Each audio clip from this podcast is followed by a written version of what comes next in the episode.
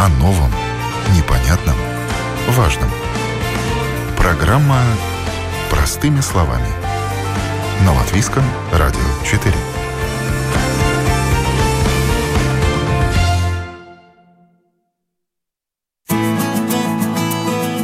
Здравствуйте, с вами Марина Талапина. В эфире программа простыми словами. За операторским пультом Кристоп Збредес, музыкальный редактор программы Кристина Золотаренко. И сегодня мы поговорим о таком заболевании, как артрит. По данным Всемирной организации здравоохранения, каждый десятый житель планеты Земля страдает этим недугом, и специалисты называют артрит таинственным заболеванием и до сих пор не могут прийти к единому мнению о самом понимании, что же такое артрит, откуда он берется, потому что он берется и у людей появляется по разным причинам. А, но этот недуг, если его не лечить, может э, привести к инвалидности, и во многих странах в октябре отмечается Всемирный день борьбы с артритом именно на этой неделе, и Какие последствия могут быть, если его не лечить? Как его можно лечить? Об этом мы сегодня говорим с нашими гостями. Я рада представить. У нас сегодня в гостях травматолог, ортопед больницы травматологии и ортопедии, доцент медицинского факультета Латвийского университета Сергей Задорожный. Здравствуйте. Добрый день. И также травматолог и ортопед клиники Орта Юрис Бруклис. Добрый день. И, как всегда, уважаемые радиослушатели, вы нам, пожалуйста, пишите э, на нашей странице www.lr4.lv, кликайте «Написать в студию», задавайте свои вопросы. Ну, а мы начнем. Итак, что же такое артрит и каким он бывает? Артрит, ну, если мы берем, то этимологию слова артрит, это берет э, все из греческого языка, артрон – сустав – Ит – это воспаление по латыни, то есть это воспаление сустава, но правильнее было бы говорить про артропатии, про заболевания суставов. И они делятся на э, остеоартрит, условно не воспалительный, хотя воспаление есть на клеточном уровне, и это ну, весь мир, народ наш знает как артрозы, деформирующие артрозы. Идут э, воспалительные тоже артропатии, такие как подагрический артрит, ревматоидный артрит, псориатический артрит, псевдоподагрический артрит – и самое плохое, самое опасное заболевание – это гнойный септический артрит, который может потом, инфекция может попасть в кровь, начинается сепсис, и человека надо спасать жизнь. Так что понимание артрит, оно очень как бы... Что мы хотим этим сказать? Это слово, под которым кроется очень много заболеваний. Больше ста, если не ошибаюсь, да? И то, что касается артрита, вот с какими видами артрита вам, э, как специалистам, приходится чаще встречаться, работать? То, то, что коллега упомянул, что в ортопедии, скажем, мы как ортопеды больше встречаемся с э, такими изменениями, которые как вроде как снашивание суставов, то, что понимает под словом артроз э, ежедневно, то есть это чаще всего артроз больших суставов, коленный, тазобедренный, плечевой сустав и всякие артриты, артрозы э, маленьких суставов, в том числе, скажем, на стопе, артроз большого пальца и так далее. Да, то есть это как ну, такие оперативные диагнозы. Да. Ну и, конечно, нельзя забывать то, что коллега упомянул тоже, вот эти системные заболевания, которые, под которым кроется, скажем, тоже слово артрит, да, то есть это всякие, и то же самое боррелиоз, болезнь Лайма, да, который приходит, ревматоидный артрит, который... Который часто... приводит к артриту, как правило, да, Артрит – это воспаление, которое приводит к разрушению сустава, артропатии или, или, или, скажем так, ну, проще говоря, артроз, э, ну, как бы снашивание сустава, да, то есть, ну, причины могут быть очень разные. Чаще всего к вам приходят пациенты уже в каком состоянии? Каким артритом этот артрит уже в какой стадии? Ну, если мы берем непосредственно больницу травматологии и ортопедии, то к нам в основном идут с мыслью протезироваться. То есть уже... То есть замена сустава. А, Сустав разрушен. И мы, конечно же, пытаемся информировать э, народ о том, что надо идти намного раньше. А, потому что эндопротезирование – это уже финальное э, лечение остеоартрита. А, но есть и профилактическое лечение, такое как укрепление глубоких мышц ног и спины, э, снижение лишнего веса, а, какие-то, возможно, препараты, которые способны тормозить развитие заболевания. И народ, конечно, нужно образовывать на эту тематику. То, что вот касается пациентов, которые приходят, э, когда они приходят, э, ну, когда бы надо было им приходить? Вот первая симптоматика, первые эм, такие сигнальчики, которые говорят о том, что с суставами что-то, наверное, не то, и следует пойти и проконсультироваться со специалистом вашего профиля? Ну, во-первых, конечно, боль в суставе, да, которая, скажем, не связана с какой-то там травмой, да, очевидной, или с какой-то перегрузкой, да. Ну, в принципе, болевые ощущения, какой-то отек сустава, да, Особенно очень осторожно надо относиться к случаям, если сустав еще и, скажем, чувствуется теплым, ну, скажем так, э, нагревается, нагревается да. да, если есть какая-то, скажем, покраснение и так далее. То есть это такие симптомы, на которые надо, скажем, человек, у которого нет какой-то предыстории, особенно, надо очень осторожно относиться, надо сразу общаться к врачу. Э, я бы всегда советовал, так как я работаю больше амбулаторным, скажем, я начинаю с амбулаторного до стационарного этапа, всегда начинать, может быть, с семейного врача, так как он первый врач, который доступен, да, то есть какие-то базовые анализы, проверить, скажем, очень осторожно, если человек говорит, что у него болят много суставов, скажем так, сразу все суставы, бывают, люди приходят говорят, что у него болит все. Это всегда очень такой опасный сигнал, то есть там надо сразу начинать с анализов, такую базовую диагностику и так далее, да, то есть, но, в принципе, боль э, да, боли какие-то ограничения функций, скажем, что человек что-то не может сделать из боли или, или отека сустава. Какие еще могут быть э, вот моменты, такие сигнальчики, когда человеку стоит там пойти к тому же семейному врачу и проконсультироваться и начать уже диагностику? Не, ну, к семейному врачу вообще надо, стоит обращаться, когда у тебя какая-то проблема есть, которую ты не в состоянии решить. И э, у нас сейчас э, идет целенаправленно, что надо идти к фармацевту и консультироваться у фармацевта. Это, наверное, не совсем правильно. Все-таки лучше было бы проконсультироваться с врачом, у которого больше знаний на тему этих заболеваний.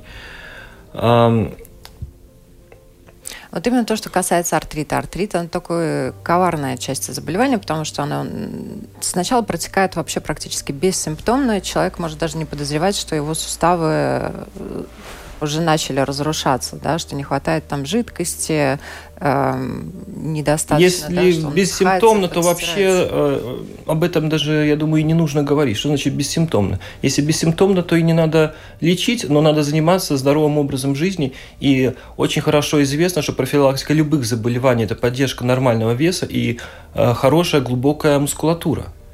И об этом сейчас очень популярно говорить. Все говорят про правильное питание, про здоровый образ жизни. И уже появляется новое расстройство, которое уже начинает включаться в заболевания э, в классификатор заболеваний как э, ну, расстройство и одержимость здоровым образом жизни. И это уже новое психиатрическое заболевание. Ну да. Но мы сегодня, слава богу, ограничимся. ограничимся. Так что ну, в разумных пределах надо жить здорово, и покуда нету симптоматики, не нужно ходить по врачам, потому что это тоже уже такой определенный диагноз. И если у человека боль везде, то это, в самом деле надо быть очень осторожным. Это может быть не только какие-то а, воспалительные или реактивные артриты, да, но это может быть и психиатрия какая-то, депрессия, а, вялотекущая депрессия и так далее. Так что, ну, боль в суставах может проявляться также боль в суставах ногах, как причина заболеваний в спине тоже. Потому что в спине тоже есть артриты, артрозы, воспалительные заболевания суставов, и в спине очень много суставов, мелких суставов.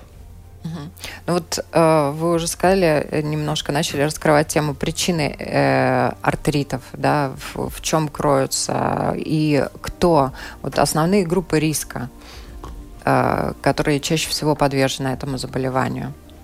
Ну, конечно, с возрастом все больше это накапливаются такие изменения, да, то есть, в принципе, у молодых людей какие-то артрозы, скажем так. Я бы хотел ограничиться словом артроз в данной ситуации, да, то есть артрит – это такое более такое системное заболевание, которое надо, если, скажем, оно исключено, тогда, в принципе, такие заболевания, как артроз, то есть снашивание или артропатия, они как бы с возрастом увеличиваются. То есть, в принципе, это люди, ну, скажем так, 40 50 плюс, да, то есть э, их больше затрагивает это заболевание, и чем больше возраст, тем э, геометрически э, увеличивается вот эта вероятность вот таких вот заболеваний, да, то есть, в принципе, у молодых людей, как правило, скажем, без какой-то травмы, ну, такие заболевания развиваются очень редко, да, то есть mm-hmm. все-таки возрастное заболевание.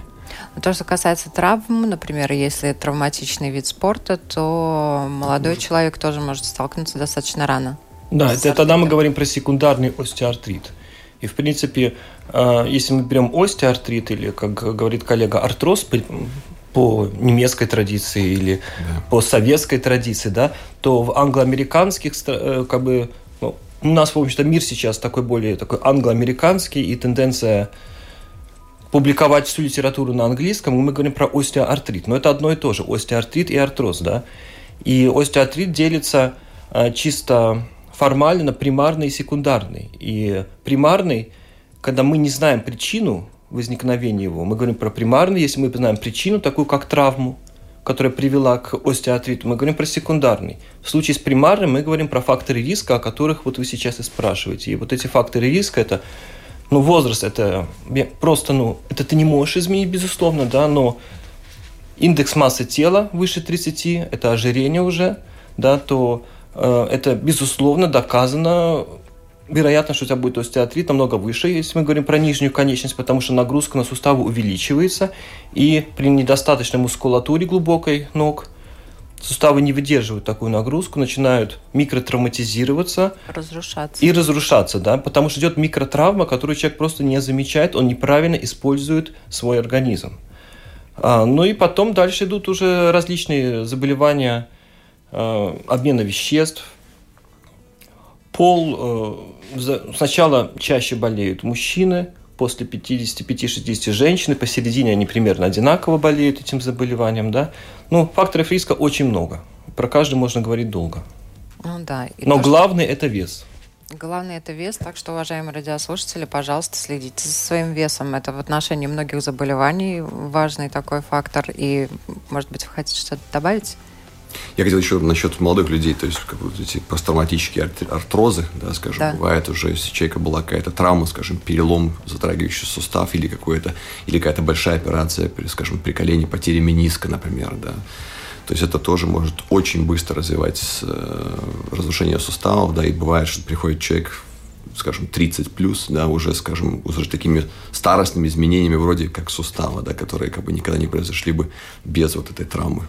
Но э, это э, все равно надо отслеживать, несмотря на то, что там те же спортсмены, например, они э, могут достаточно многое делать через боль, достигают угу. хороших результатов. В этом отношении, в отношении этого заболевания боль терпеть не надо, надо идти к специалистам, потому что специалисты реально могут помочь. Чем раньше придете, тем эффективнее и быстрее лечение сработает. Правильно? Вот как э, проходит диагностика, и потом мы поговорим о лечении. Вот, э, как диагностируется это заболевание? Какие процедуры необходимо пройти для того, чтобы определить, что артрит есть? Если мы говорим про остеоартрит или артроз, да, то э, главное в диагностике это, безусловно, в, ну, в инструментальной диагностике это рентгенография, рентген, простой рентген. Да? А, плюс ну, всегда все начинается с анамнеза, мы узнаем о жалобах пациента, как у него это развивалось, что ему помогает, что облегчает, снимает боль, что усиливает боль. А, тогда мы переходим к обследованию, мы обследуем больного, смотрим, ограничения движения есть или нет, какие ограничения движения, какие движения вызывают боль, и все это мы заканчиваем обследование рентгеном. Это не так, что человек приходит, надо сразу сделать рентген. Или как мне кажется, все-таки ошибка некоторых э, семейных врачей, которые считают, что для остеоартрита, для лучшей диагностики надо сделать компьютерную томографию. Ну, компьютерная томография, безусловно, очень хорошее исследование, но было бы лучше, чтобы э, выбор, делать ли его, они оставили травматологам-ортопедам. Нам достаточно... Потому что это очень большая доза облучения, и мы вредим человеку. В принципе, мне абсолютно не нужен э, компьютерный томограф для того, чтобы поставить диагноз остеоартрит. Мне даже рентген зачастую не нужен. Хотя может быть так, что есть симптоматика, и рентген абсолютно идеальный будет, и наоборот. Рентген плохой, а симптоматики нет. А как вы тогда ориентируетесь в таких ситуациях? Это, в общем-то, клинический опыт. Мы смотрим, э, говорим с пациентом. Если симптоматики нет, но рентген нехороший, мы смотрим, опасен ли этот рентген, нужно ли нам спешить, допустим, с операцией, с эндопротезированием. Да? Если нет, мы назначаем профилактическое лечение, контроль веса, укрепление мышц, а, а, развитие движений, чтобы они не были скованными. Да? Ну, весь этот профилактический спектр – который нужен. Вы сейчас а, а, обозначили такой очень важный момент. То есть, в принципе, рентген может показывать, что сустав серьезно разрушен, а человек а, может не чувствовать боли. Да. Получается так. Да? Да. И э, вот тут э, у каждого человека свой болевой порог, Абсолютно. своя работа нервной системы, да, и сигнальчики, соответственно, э, в мозг поступают mm-hmm. о боли по-разному. Вот. И тут, конечно, э, получается, что надо держать руку на пульсе всем, даже когда э, какие-то такие незначительные моменты с суставами, я не знаю, там щелкает, не щелкает. Вот есть какие-то еще такие моменты, когда не боль, но другие какие-то изменения, Э, могут сигнализировать о том, что надо пойти к врачу. Доктор очень правильно сказал, мой коллега. Это когда горячий сустав, отекший, температура выше 38 градусов, появляется выделение сустава или боль абсолютно ненормальная, нестерпимая, которую невозможно снять. Это все признаки гнойного артрита – и, как я сказал в самом начале передачи, гнойный артрит – это самое ужасное, что может быть из артритов. А вы с такими ситуациями тоже сталкиваетесь? Ну, безусловно. Да, то есть вот то, что вы сказали, сустав может выделять э, без ну, таких видимых ран, причин, может выделяться какая-то гнойная жидкость. Конечно, может быть, да. Но это, скажем так, не случается, слава богу, часто, да. То есть это может быть связано с какой-то хирургической манипуляцией, может бывшей, или какая-то инъекция, может быть, да. Но это может быть, скажем, скажем, у детей, особенно вот есть, может быть, вдруг ничего не с того, какой-то отекший э, гнойный сустав, может быть, да, скажем, после какого-то инфекционного заболевания, скажем, mm-hmm. там и так далее. После ангины. Да, например. Mm-hmm. Детский артрит, это же тоже отдельная тема, да? Это отдельная тематика и скорее уже к детским травматологам, ортопедам, да. Очень специфично, да. Mm-hmm. Ну да, то есть вообще на самом Я деле... Я добавить просто насчет э, того, что вот Э, к тому, что вы спрашивали, есть ли какие-то изменения, которые, скажем, человека без боли могут вызывать подозрения, да. Бывает, часто приходят люди, особенно старшего поколения, которые, скажем, ну, а, у которых нет больших запросов к жизни, скажем, они не занимаются спортом, там, не знаю, не работают там сильно в огороде, да, и вот люди приходят с очень деформированными суставами, mm-hmm. да, скажем, бабушка приходит, скажем, ноги такие, как у футболиста, да, в принципе, то есть без особенной боли. Деформация сустава, которая, скажем, а, или изменение походки, да, это тоже бывает часто симптом, да, люди говорят, что мне вот говорили на работе, почему ты хромаешь, или почему нога такая кривая, да, а особенно не болит. То есть это тоже может быть. Но это характерно, скажем, колену больше. Да, или угу. Сейчас мы поговорим о лечении. Как раз Анатолий прислал э, вопрос. Добрый день, маме 97 лет. Артрит коленного сустава. Какие лекарства могли бы порекомендовать без уколов и операций? Ну, наверное, название лекарств мы не можем произносить в эфире, но вообще вот обозначить то, что есть такие лекарства, которые могут помочь, э, не э, прибегая к операции вообще. Лечение артрита, каким оно может быть, на каких стадиях? Я думаю, что лечить э, маму в 97 лет по радио да, мы точно может быть очень опасно и, и очень плохо может да, кон... вообще да. очень плохо может кончиться любая секунда человека, который в преклонном возрасте, в солидном, правильно? Потому что, в принципе, исследованиями доказано, что у него большой риск умереть. Это э, из сферы анекдота, конечно, да, но мы все умираем все-таки.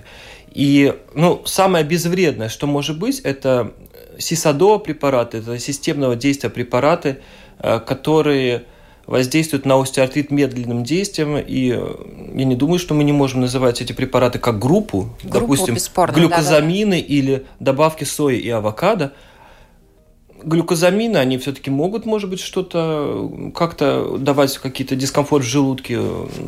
Соя, авокадо, если у тебя нет аллергии, скорее всего, будет безвредно. Они могут немного улучшать, если там нет большой деформации. И пациенты отмечают, что да, им становится лучше. И во многих рекомендациях они уже есть.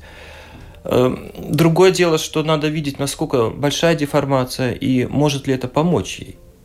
Да, и вообще надо ориентироваться на общее состояние здоровья, на ее побочные заболевания, вот это самая полиморбидность, а, то есть насколько она больна и насколько все это может быть опасно. Потому что если мы говорим про обезболивающие лекарства, с которых все начинают, симптоматическое лечение остеоартрита, то оно может быть очень опасным. Да? Нестероидные противовоспалительные средства могут посадить почки, печень, вызвать инфаркты, инсульты. И особенно людям, старшего поколения надо быть очень осторожным, назначая их в первую очередь. Безусловно, нестероидные противовоспалительные средства, они самые эффективные при остеоартрите, при его обострении, но они достаточно вредные. Менее вреден парацетамол, э, и э, очень хорошо снимает боль уже и не вызывает этих побочных реакций э, препараты наркотического действия, но у них есть побочный эффект, как э, головокружение что-то, человек может упасть, сломать шейку бедра, а это еще хуже, чем остеоартрит. И это, ну, не единичный случай, так происходит регулярно. Вы с этим сталкиваетесь, да? Каждый день. Каждый день я встречаюсь с бабушками, которые падают передозированными наркотиками или э, принимают несоразмерно, неправильно группы препаратов, неправильно их комбинируют в неправильных дозировках. То есть а, занимаются самолечением, правильно я понимаю? Это не обязательно самолечение, это может быть неправильное лечение от наших коллег, к сожалению. Ну да, или пошла к одному врачу, один выписал одно, к другому другой выписал другое. Да, да, а... Соседке одолжила тоже. Да, соседка, соседка посоветовала, ей помогло. Ну, ситуаций очень много, конечно, но, а, конечно, старых людей лечить намного тяжелее, а самое сложное лечение людей, у которых нет денег, а у нас таких людей много, без поддержки государства. Вот то, что касается а, артритов э, и то, а, то, о чем мы сегодня говорим, вот этих вот заболеваний, эти лекарства люди должны покупать сами, правильно? Даже и, или есть какие-то а, варианты, что за счет государства в нашей стране делается? Они все должны покупать сами, какие-то лекарства но, наверное, не из наших групп э, компенсированные. Да, в принципе, они все должны покупать сами, и поэтому то, к чему я пришел после 10 лет операции, на самом деле, э, очень так странно, да, но зачастую приходит человек, которого ты увидишь, можно пробовать лечить консервативно без операции, и которого можно протезировать. Ну, то есть, есть два варианта. И такой вот э, вопрос, который дает мне понять, что надо делать, я спрашиваю, у вас есть деньги лечиться? Ужасный вопрос. Если у вас деньги, покупать лекарства, пробовать лечиться, чтобы, возможно, 10 лет протянуть без операции. Если у него этих денег нет, его надо протезировать. Потому что иначе он себя прикончит обезболивающими. Как это безвыходная ситуация пока на сегодняшний день в нашей стране, да? Да, и, и в принципе это просчитано, что эндопротезирование – это экономически самое эффективное лечение остеоартрита. Они сосчитали все, что потрачено на все препараты, на физиотерапию, на лечебную физкультуру, и, безусловно, это будет дороже. Но, если ты хочешь сохранить свой сустав... И ты можешь, получается, на сегодняшний день сохранить свой сустав, да? Ты ну... можешь пытаться его сохранить дольше, чем если бы сразу поставить ну, Вот мы еще один важный момент, на мой взгляд, обозначили, что, к сожалению, э, это заболевание, оно, э, его можно затормозить, да, но его нельзя вылечить. Правильно я понимаю? Пока нет пока нет. Но затормозить можно, и можно затормозить хорошо, как вы упомянули уже, как минимум на 10 лет. Нет, это идеально. У меня есть э, люди с серьезными деформациями, которые 5 лет принимают пищевые добавки, занимаются физкультурой, и которые не хотят идти на протезирование. Хотя, в принципе, им уже 5 лет назад предложили эту операцию в очень хороших латвийских клиниках. Ну, со многими жалобами можно жить я всегда говорю, скажем, то есть насколько вы готовы терпеть, скажем, mm-hmm. да, и сколько готовы инвестировать и средства, и время, и сам делать очень много, да, то есть с больным суставом можно жить, да, то есть если человек не, не, не, не качество жизни его не, не настолько не унижает, занижается, что он не может с этим э, жить, тогда, в принципе, можно, не надо ничего вообще делать, да, но можно, скажем, эти упомянутые пищевые добавки и всякие разные уколы в суставы, да, mm-hmm есть физиотерапия, спорт и так далее, да, то есть можно жить с больным суставом, да, то есть не обязательно сразу какие-то кардинальные решения принимать. Да. Ну вот то, о чем мы упомянули, и что важно тоже очень подчеркнуть э, до программы еще, да, когда мы разговаривали в коридоре о том, что это заболевание, к сожалению, на четвертом месте. В США это на четвертом месте по трудонеспособности. Да. Да. То есть люди, э, к сожалению, получают инвалидность э, и не могут... Трудонеспособности. Не могут обеспечивать mm. себя, соответственно, да? Ну да, они не могут, в принципе, работать, и, и естественно, у них средств существования становится меньше, и, тем более в капиталистическом обществе. Да, и средств на лечение в том числе mm. становится меньше. Но говоря про качество жизни, вот это, кстати, очень тоже важный вопрос, да, что, в принципе, э, та же самая лечебная физкультура, она может уменьшать боль в два, в три раза. Ну, если мы оцениваем боль по шкале от 0 до 10, то если человек пришел к тебе с болью 7, при правильно подобранном консервативном лечении, которое ему помогает, боль может снизиться даже на 2. И если ему с этим хорошо, то он с этим живет дальше, да. А, если человек дискомфорт, если ему не помогает лечение, если рентген такой, который позволяет протезировать сустав, ему надо идти на операцию, чтобы сохранить качество жизни и чтобы он мог зарабатывать деньги и содержать дальше свою семью. Это такое тоже, э, когда человеку говорят, что ему, э, может быть, помогла бы операция, но он эту боль понимает, что ну, я, у меня болит так, что я могу терпеть перед ним, каждый раз, наверное, возникает вопрос, зачем мне делать операцию, если я могу потерпеть да, и он терпит дальше. Вот вы как специалисты. Видите, как, насчет операции, просто коллега больше работает, скажем, в сфере, где занимается такими уже ну, более кардинальными решениями протезирования. Радикальными, да. да. Но всегда надо упомянуть, что есть другие варианты лечения, скажем, тоже вот. хирургические в том числе, да, да скажем, mm-hmm. и не хирургические. Например, я просто больше занимаюсь, скажем, коленным суставом, голеностопом и стопой, скажем, то же самое э, коленный сустав, скажем, с деформацией, да, надо, конечно, отобрать по критериям пациента очень аккуратно, да, но, скажем, можно сделать так называемую остеотомию, можно, скажем, исправить ось, ось ноги, да, это, скажем, молодой человек, которого скажем, внутренняя э, часть коленного сустава, скажем, разрушилась, но другая сторона еще более-менее э, в нормальном состоянии, скажем, по критериям, можно исправить ось ноги, можно поставить ногу прямо, можно уменьшить симптомы используя ортопедические стельки с определенным, скажем, наклоном в одну и другую сторону. Скажем, mm-hmm. если говорим о стопе, или, скажем, о голеностопном суставе, можно проводить операции, которые, скажем, сустав улучшает его функцию, улучшает движение, снимает симптоматику и так далее. Скажем, вот артроз, э, например, вот этого основания большого пальца на стопе, да, есть определенные операции, которые сустав разгружают, улучшают подвижность, и человек может как бы дольше свой сустав сохранить без кардинальных решений, скажем, например, вот так называемый артроз, как бы закрывание сустава. Да. Угу. Ну, доктор Задорожный тоже уже говорил о том, что есть и инъекции, да, которые помогают э, э, наполнять жидкостью суставы. Вы тоже все эти процедуры у нас в Латвии э, делаете? Да, это называется интерартикулярные инъекции в сустав. Это могут быть гиалуроновые кислоты – Угу. Хорошо всем известно, они используются и в, эти, в эстетической э, медицине, безусловно. да. Сегодня, да. И сейчас, как бы, последние 5-10 лет модно ПРП, это берется кровь человека, центрифугируется, обогащается тромбоцитами, вкалывается или в суставы, или опять-таки в эстетических процедурах, которая тоже очень эффективна, но для этого тоже есть свои индикации, показания, да. И, в принципе, при больших э, повреждениях сустава это уже не рекомендуется. Хотя это всегда есть, исключи... всегда есть исключения, которым это помогает. Да? Да.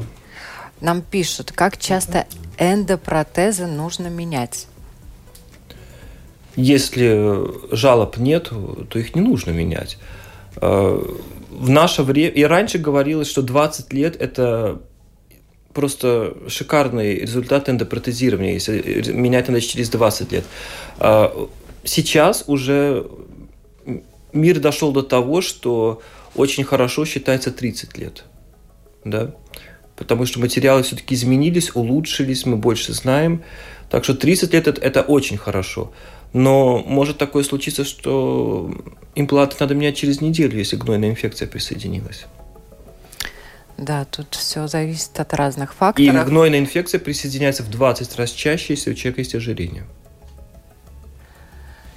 Нам пишет также Анатолий. В 50 лет, когда начали болеть суставы, семейный врач сказал, что у меня уже возраст. Делали укол в колено, но становилось все хуже. Повернуться на другой бок в кровати без боли было невозможно. Стал заниматься цигун и стал свободно двигаться. Какое счастье, хождение без боли. Это действительно счастье, и это чудо отчасти, да, потому что, ну, только через цигун избавиться от боли, если такие сильные Это не боли. чудо, это то, о чем я говорю, это лечебная физкультура. Но это Цигун чудо, есть элементы... люди могут сделать сами. Да, это, там есть элементы дыхательных упражнений, там есть углубление глубоких мышц. Это очень прекрасная методика. Есть еще и тайчи, Э, и йога с пилатесом в разумных пределах до болевого порога могут помогать. Другое дело, что человек, когда это делает сам, без наблюдения специалиста, он может себе еще и навредить и ухудшить. А может помочь. Да, поэтому это лучше делать все-таки с специалистами, с хорошими э, инструкторами, тренерами. Физиотерапевты. Но, а к вам приходят после физиотерапии? Конечно. Да. Когда приходит. неправильно было сделано что-то. Не, после физиотерапии приходит, если э, заболевание стремительно прогрессирует, и физиотерапевт говорит, что кажется, я больше не помогу, или же э, просто на контроль, чтобы проверить, допустим, если в самом деле был плохой рентген, как я сказал, но симптоматика не такая уж и ужасная, я его послал консервативно лечиться, мы договорились, что раз в год человек приходит, повторяет рентген, чтобы не пропустить тот момент, когда он не почувствует, что в принципе, вот он операцию не сделает, а через год уже и протез нельзя поставить, там уже кости не осталось. Вот это самое ужасное, что может произойти. Нам надо успеть человеку поставить протез тогда, когда кость есть, в которой ему держаться. Когда нету кости, когда ее надо уже потом замещать, искать очень тяжелые технологические медицинские решения, чтобы хоть как-то зафиксировать этот имплант, то уже результат этой операции намного хуже может быть, и, и, и как он долго простоит, это уже не 20, не 30 лет. Ну да, и, соответственно, вот это вот э, человека восстановление человека после такой операции, оно тоже идет гораздо... Гораздо тяжелее, безусловно. Да. Можно ли после замены тазобедренного сустава бегать, играть в футбол и хоккей? Можно. Ну, скажем так, что, что, что, что означает можно, да, скажем. Да. Я знаю э, человека, с которым вместе мы играли в волейбол, у которого был тазобедренный сустав, и как бы я вот зная даже то, что у него этот тазобедренный сустав заменен, я не мог сказать. Да, то есть он как бы, может быть, он как-то приспособился, какие-то определенные движения не делать, которые он, как бы, может быть, не мог. Но, насколько, скажем так, э, я как врач могу сказать, ну, может быть, не надо провоцировать какие-то определенные вещи, скажем, э, вот, скажем, с коленным суставом замененным, да, например, э, теннис, какой-то бег, прыжки и так далее, все-таки это может спровоцировать ну, скажем, снашивание этого искусственного сустава, в том числе это забедренный, но он менее затронут, я думаю, из-за того, что эти методы фиксации другие. Он, может, больше позволяет. Но в любом случае я бы не, не советовал. Я бы сказал, что волейбол и футбол нет, хоккей может быть. В принципе, если мы смотрим мировые рекомендации исследования, то э, не рекомендованные э, спорты, в которых есть э, резкие ротирующие движения с нагрузкой на ноги. Это футбол, это баскетбол, это волейбол. Даже гольф не рекомендуется на самом деле. Хотя, если это делать с правильной техникой, при хороших глубоких мышц и весе, это допустимо.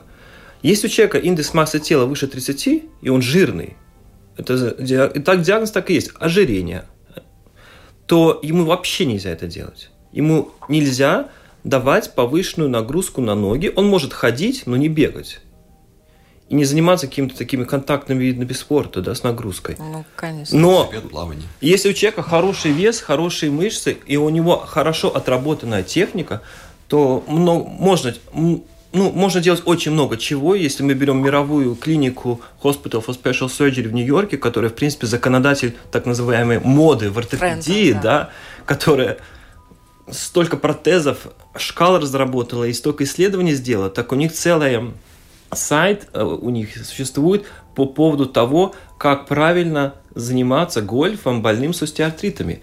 И это неудивительно. Скорее всего, у них есть своя там foundation, своя, э, свой фонд, в который богатые люди, хотя, которые хотят заниматься гольфом, спонсируют, вносят свои деньги, они разрабатывают для них материалы, как это делать. Все возможно. Нужны деньги, понимание и здоровье.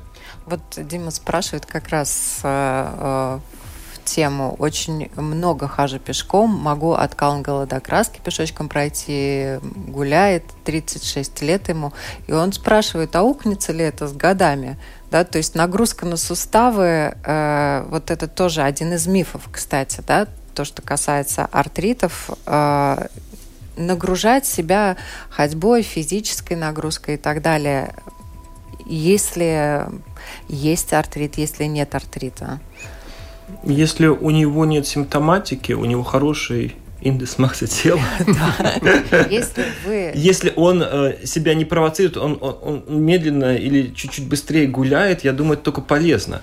Есть исследования, которые говорят, что длительные прогулки, прогулки свыше 10 км в день, они не так полезны на самом деле.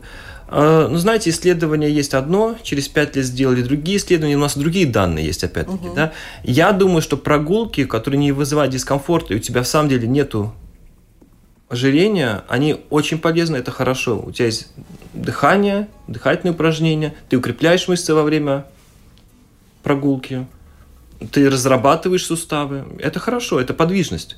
Нам надо двигаться, чтобы быть живыми.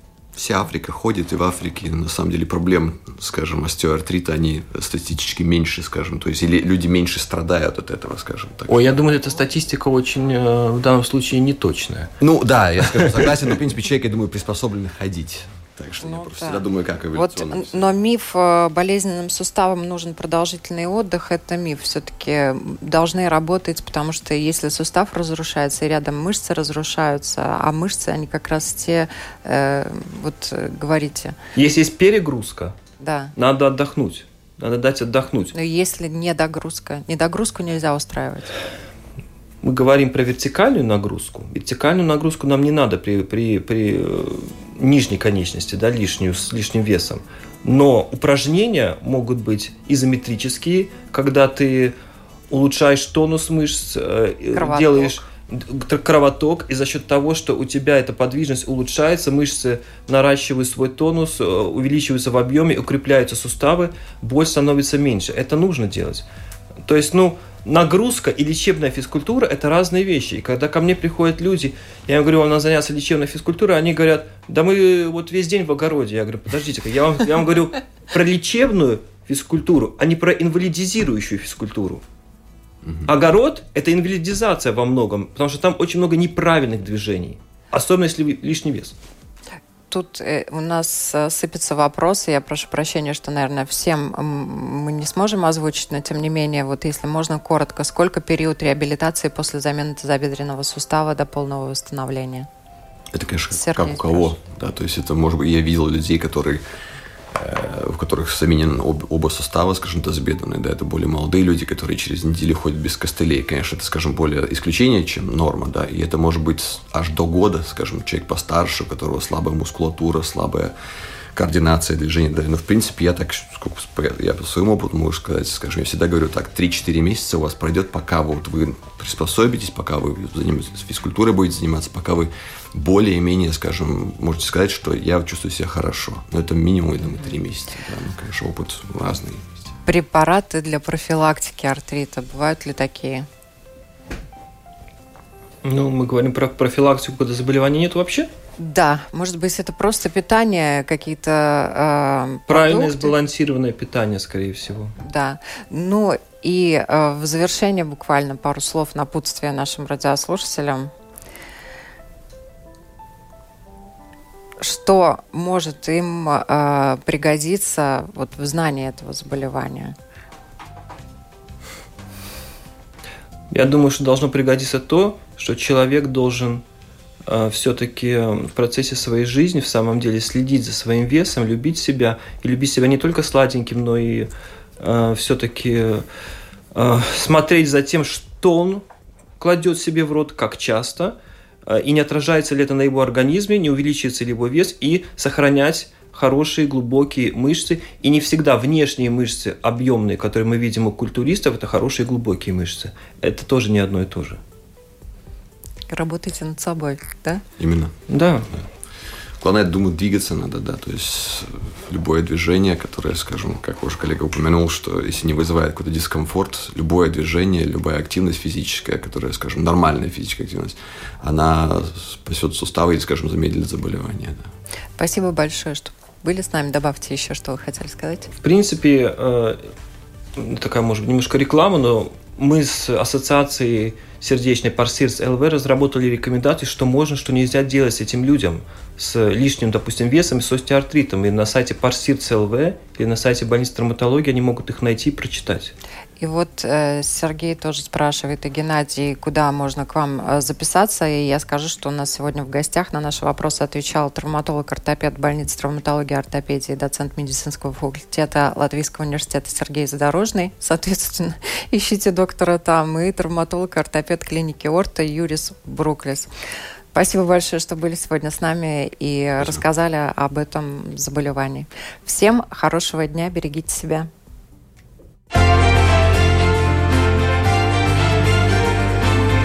О новом, непонятном, важном.